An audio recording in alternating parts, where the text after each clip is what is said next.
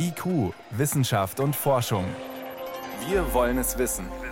Ein Podcast von Bayern 2.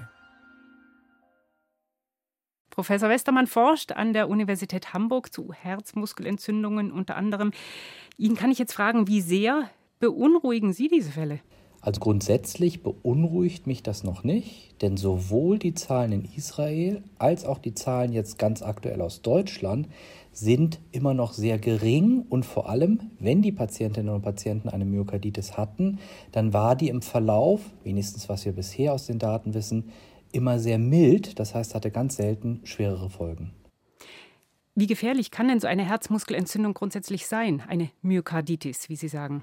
Also eine Myokarditis, die Herzmuskelentzündung, das ist erstmal eine Erkrankung, die man diagnostizieren muss. Das ist häufig durch ein Virus ausgelöst. Eine Entzündung, Inflammationszellen gehen in das Herz und lösen da Veränderungen aus. Das führt zu klinischen Symptomatiken, wie zum Beispiel Luftnot, Brennen auf der Brust. Das Gute daran ist aber, dass bei den meisten dieser Patienten, mehr als 80 oder 90 Prozent, die Myokarditis folgenlos ausheilt, also keine weiteren Nachfolgeerkrankungen hat. Das ist eine gute Nachricht. Generell, wie häufig kommt sowas vor, eine Herzmuskelentzündung verteilt über die Bevölkerung? Ja, das ist durch die Dunkelziffer nicht ganz einfach zu sagen, aber die meisten Arbeiten schätzen bei der viralen Myokarditis eine Inzidenz von 10 bis 20 pro 100.000 Probanden pro Jahr. Und damit ist das auch seltener als zum Beispiel ein Herzinfarkt, aber trotzdem noch eine relativ häufige Herzerkrankung. Und tritt eher bei Jüngeren als bei Älteren auf? Ja, die äh, Geschlechterverteilung ist bei der viralen Myokarditis relativ ähnlich mit einer ganz leichten Mehrverteilung für Männer, aber auf keinen Fall ausschließlich Männer. Und es ist eher eine Erkrankung der jüngeren Patientinnen und Patienten, so bis 40, 50 Jahre. Das ist sicherlich der Höhepunkt. Hm. So, jetzt haben wir eben im normalen Fall 10 bis 20 pro 100.000. So, so oft tritt es geschätzt auf.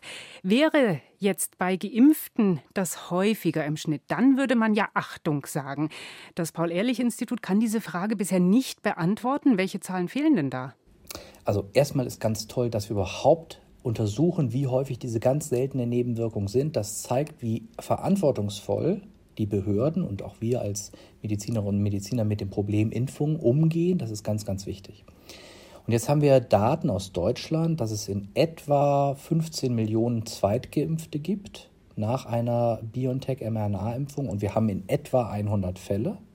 Und jetzt kann man sich ja ganz gut ausrechnen, dass die Inzidenz daher per se nicht höher als diese Normalinzidenz liegt, die die Myokarditis E hat. Aber, und das ist der entscheidende Punkt, durch die Fälle in Israel wissen wir, dass es eine zeitliche Korrelation zwischen dem Auftreten dieser Myokarditis oder der Herzmitbeteiligung nach der Immunreaktion durch die Impfung gibt und der zweiten Impfung. Das sind wenigstens die Daten aus Israel und die zeigen dann schon, Mensch, da könnte ein Zusammenhang sein und deswegen müssen wir das auch weiter untersuchen. Und müsste man sich nicht gezielt nochmal die jungen Geimpften anschauen? Das hat man, glaube ich, auch zum Teil, denn wir wissen ja, mehr oder weniger wenigstens, wie alt die Patientinnen und Patienten sind, die das bekommen. Aber es wird natürlich auch eine gewisse Dunkelziffer geben. Es wird einige geben, die vielleicht ähnliche Beschwerdesymptomatiken haben, aber eben nicht zum Arzt gegangen sind, weil die Beschwerden mild genug waren. Deswegen ganz klar, wenn Sie nach einer Impfung Beschwerden haben, das gilt aber auch, wenn Sie keine Impfung hatten, dann sollte man ein Krankenhaus aufsuchen, gerade wenn das Brustschmerz ist, kann auch ein Herzinfarkt sein, das ist ganz, ganz wichtig.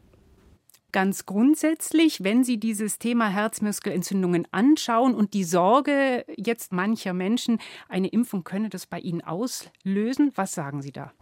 Also grundsätzlich nehmen wir natürlich als Mediziner Sorgen immer sehr ernst und das ist auch gut so. Und deswegen sind wir so sorgfältig darin, sowas auszuwerten. Und das hat das Paar hier exzellent gemacht.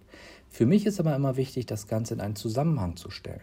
Und wenn man Angst vor ganz seltenen Nebenwirkungen hat, die ja verständlich sind, und wenn man Angst vor einer Myokarditis hat, dann denke ich, dass man sich erst recht impfen lassen sollte.